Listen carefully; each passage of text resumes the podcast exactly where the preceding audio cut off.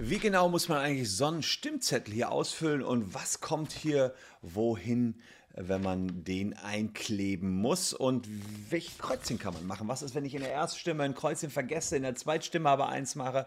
Was ist, wenn ich das hier ausmale, wenn ich ein Smiley reinmache, Mickey Mouse draufschreibe und, und, und. Das sind alles Fragen, die ihr uns gestellt habt, so kurz vor der Wahl.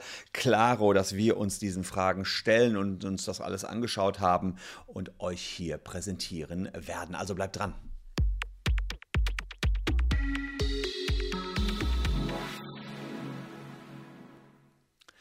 Hallo, ich bin Christian Solmecke, Rechtsanwalt und Partner der Kölner Medienrechtskanzlei Wildeborger und Solmecke. Lasst gerne ein Abo für diesen Kanal da, wenn euch rechtliche Themen interessieren.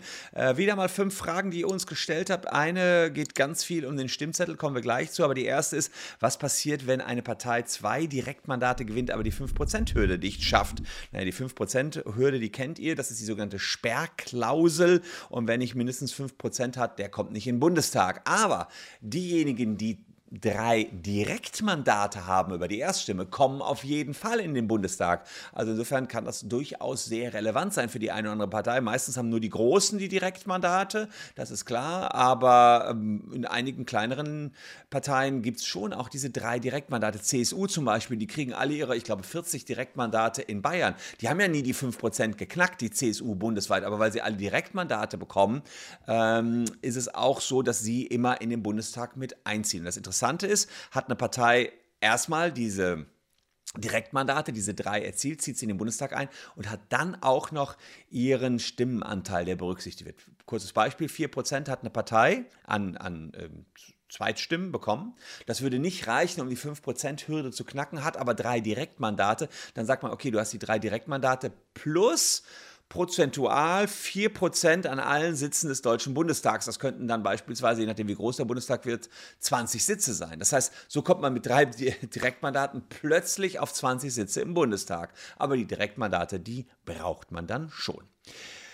Ähm, was passiert, wenn eine Partei gewählt wird und dann durch ihre Aktionen als verfassungswidrig erklärt wird? Zum Beispiel kann die AfD nach der Wahl verboten werden war noch eine weitere Frage. Naja, verbieten kann eine Partei nur das Bundesverfassungsgericht. Da gab es bislang zwei Verbote. Das war ähm, einmal die SRP. Das war die Nachfolgeorganisation der NSDAP, die wurde 1952 verboten und die KPD 1956. Und dann gab es nochmal ein Verbotsverfahren der NPD, das ist gescheitert, und zwar zweimal gescheitert. Das erste Mal, weil V-Leute eingeschleust worden waren in die Führungsspitze der NPD.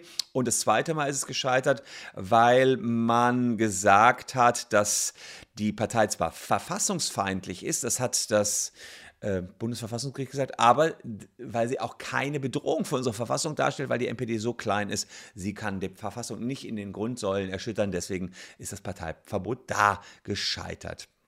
Jetzt sagt der AfD-Mann Dubravko Mandic, von der NPD unterscheiden wir uns vornehmlich durch unser bürgerliches Unterstützerfeld, nicht so sehr durch die Inhalte. Ähm, naja, werden ja tatsächlich viele dort äh, in der AfD und die AfD selbst vom Verfassungsschutz überwacht. Insofern kann man sich ja schon die Frage stellen, wenn sie so nah dran sind an der NPD und das selber von sich sagen und die NPD verfassungsfeindlich ist, könnte sie dann nach der Wahl verboten werden. Und das äh, regelt 46 des Bundeswahlgesetzes. Danach verliert ein Abgeordneter im Deutschen Bundestag die Mitgliedschaft bei Feststellung der Verfassungswidrigkeit der Partei. Also das wäre äh, tatsächlich so, die Abgeordneten würden ihren Sitz im Bundestag verlieren.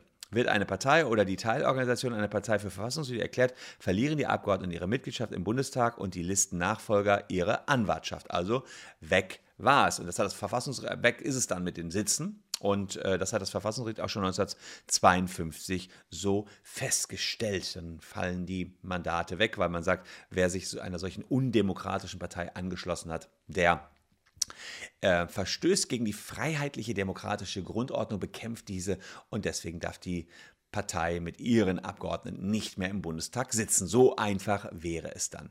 Äh, zwar nicht verfassungswidrig, aber trotzdem illegal waren übrigens die Beitragserhöhungen der privaten Krankenversicherungen in den letzten Jahren. Das habe ich euch äh, hier auch schon mal präsentiert. Ihr könnt checken, ob ihr betroffen seid, falls ihr privat krankenversichert seid. Äh, Im Schnitt kann man 5000 Euro zurückholen Und wie das funktioniert, habe ich hier unten erläutert. In der Caption seht ihr das. Und äh, hier haben wir auch so ein kleines Tool, mit der könnt ihr eben prüfen, ob ihr betroffen seid oder eben nicht. Also da einfach mal unten in die Caption schauen.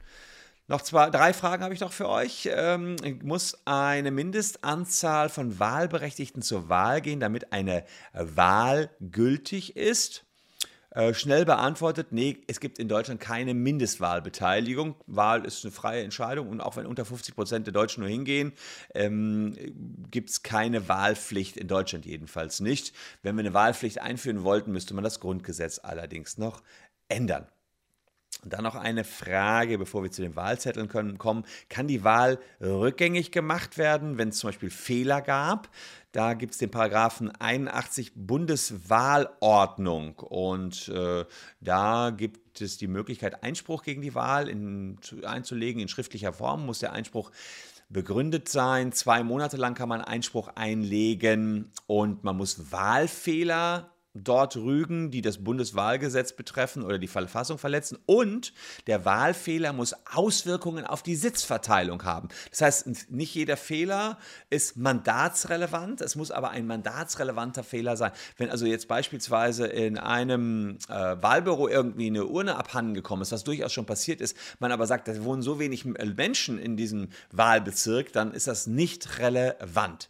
Es gibt immerhin 60 Millionen Wahlberechtigte in Deutschland, da gibt es immer wieder Unregelmäßigkeiten. Möglichkeiten, unvollständige Wählerverzeichnis, fehlerhaft gedruckte Stimmzettel, falsch oder gar nicht zugestellte Briefwahlunterlagen, unzureichende Identitätskontrolle im Wahllokal, Schreibgeräte wie Bleistifte in der Wahlkabine funktionierten nicht, falsch ausgezählt worden oder die ganze Wahlurne war weg. Das ist alles schon passiert. Und die Wahlprüfung wird dann durchgeführt vom Deutschen Bundestag. Der muss sich das alles anschauen. Es gab bei der Bundestagswahl 2013 beispielsweise 224 Einsprüche. Und jedem Einspruch wird nachgegangen und ähm, es wird dann eben entschieden, muss die Wahl wiederholt werden oder nicht wiederholt werden. 2013, wisst ihr, musste sie nicht wiederholt werden, weil die Einsprüche alle nicht mandatsrelevant waren oder die Fehler waren alle nicht mandatsrelevant.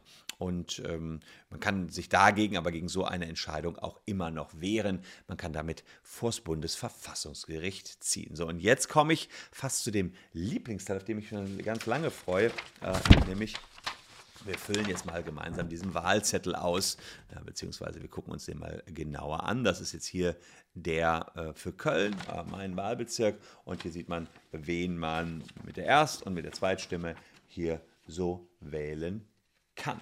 Und ähm, da ist die Frage, äh, wann ist die, Stimmabgabe hier auf dem Zettel ungültig? Also das Wichtigste ist Paragraph 39 Bundeswahlgesetz. Da steht, man, äh, der Wille des Wählers muss zweifelsfrei hervorgehen.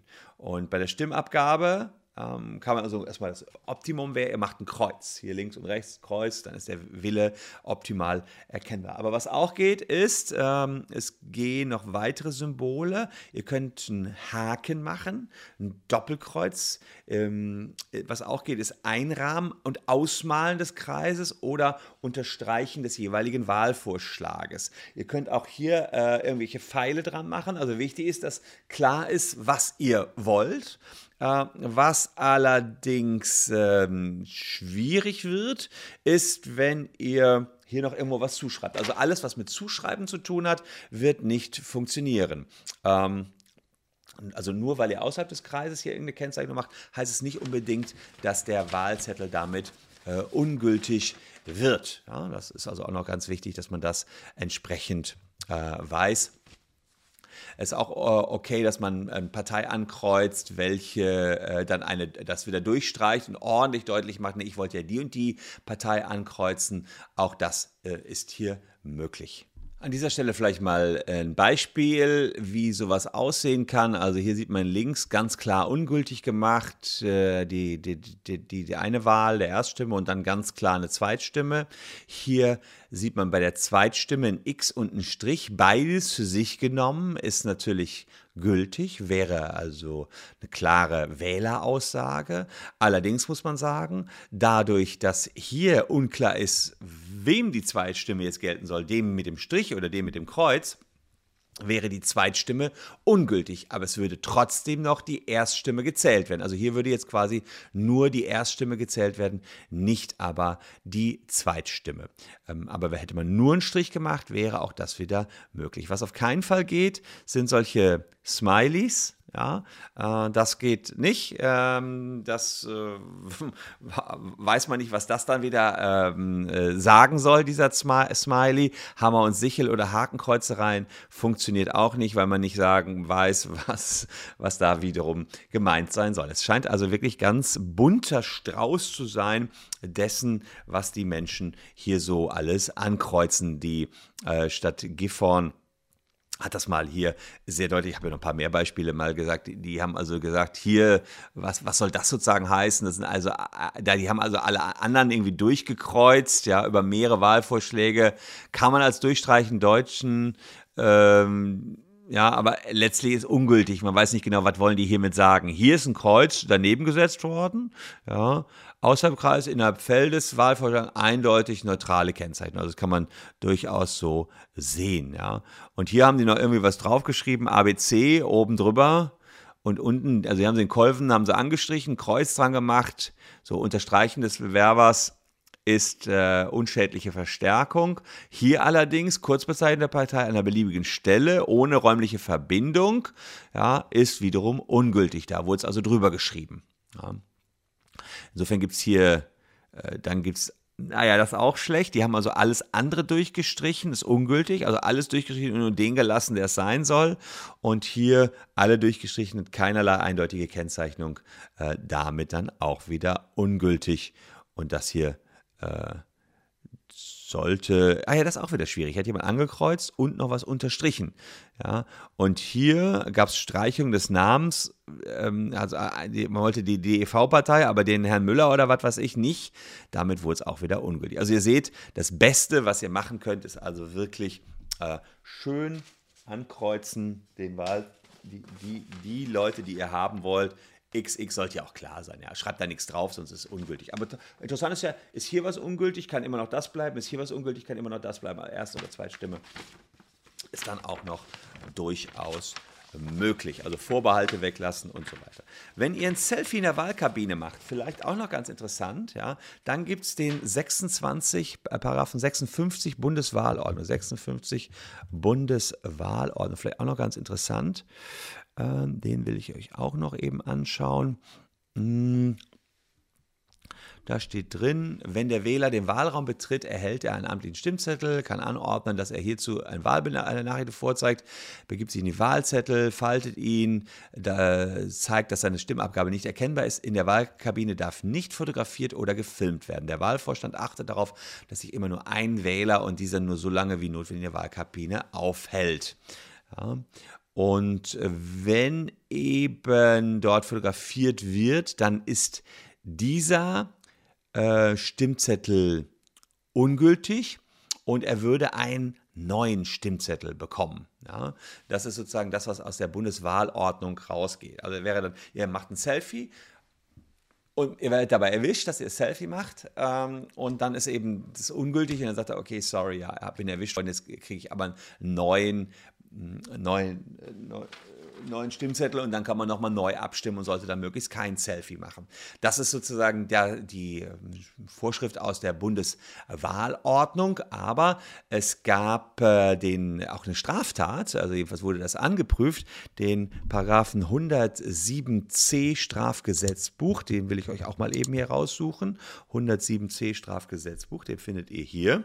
Und da steht drin, wer einer dem Schutz des Wahlgeheimnisses dienenden Vorschrift in der Absicht zuwiderhandelt, sich oder einem anderen Kenntnis davon zu verschaffen, wie jemand gewählt hat, wird ein Freistrafe bis zu zwei Jahren bestraft. Und da gab es nach der letzten Bundestagswahl ähm, tatsächlich Strafanzeigen, 42 Strafanzeigen von Leuten, die da ähm, ein Selfie gemacht haben. Der Bundeswahlleiter sah also nicht nur den ähm, 56 verletzt, der ja kein äh, 56 der Bundeswahlordnung, der ja kein Strafgesetz ist, sondern er führt es einfach nur zu normal wählen. Nein, er sah auch den 107c verletzt. Er sah ja die Leute alle auf Instagram, die da gewählt haben. Und äh, dann gab es Ermittlungsverfahren und 2018 wurden die aber von der Staatsanwaltschaft Wiesbaden alle eingestellt. Die haben dann gesagt, ja, 107c Strafgesetzbuch ist nur dafür da, dass man nicht ähm, jemandem sagt, wie jemand anderes, wie jemand gewählt hat. Also nur sein eigenes Wahlergebnis darf man bekannt geben, aber nicht wie jemand anderes gewählt hat. Auf Instagram beispielsweise äh, darf man das ähm, nicht bekannt geben von anderen, von sich selbst allerdings schon. Halt die Voraussetzung ist, äh, theoretisch wäre eurer, eurer Wahl nach der Bundeswahlordnung eben, wäre das verboten und ihr würdet dann neuen Zettel bekommen, aber ehrlicherweise, wenn der Zettel einmal in der Box ist, weil ihr eingeworfen habt und keiner hat euch dabei gesehen, dann passiert auch nichts weiter. Eine Straftat ist es jedenfalls nicht. Apropos Instagram, wer da Spaß dran hat, kann auf alle Fälle mal auf den Instagram-Kanal meiner Kanzlei schauen. Da sieht es äh, so aus, wir haben unten in der Caption das Ganze verlinkt, dass man auch mal ein paar Hintergründe sieht, wie das bei uns in der Kanzlei so abgeht. Und so sieht er aus, der Instagram-Channel. Und wir haben da immer die allerneuesten News, tagesaktuell, vielleicht sogar noch ein bisschen äh, aktueller als hier der YouTube-Channel, weil es etwas simpler ist, da die News rausschauen. Und ihr seht natürlich auch einen Einblick hier ins Studio, äh, in mein Büro, kriegt so ein, äh, hinter die Kulissen hier, wie sieht das YouTube-Studio aus und, und, und. Also, wer da Spaß dran hat, guckt bei Instagram mal vorbei. Ich habe Spaß daran, Videos für euch zu drehen und deswegen habe ich hier noch was im Angebot, nämlich diese beiden Videos, mit denen könnt ihr euch die Zeit bis morgen versüßen. Würde mir freuen, wenn ihr noch ein bisschen dran bleibt. Tschüss und bis dahin.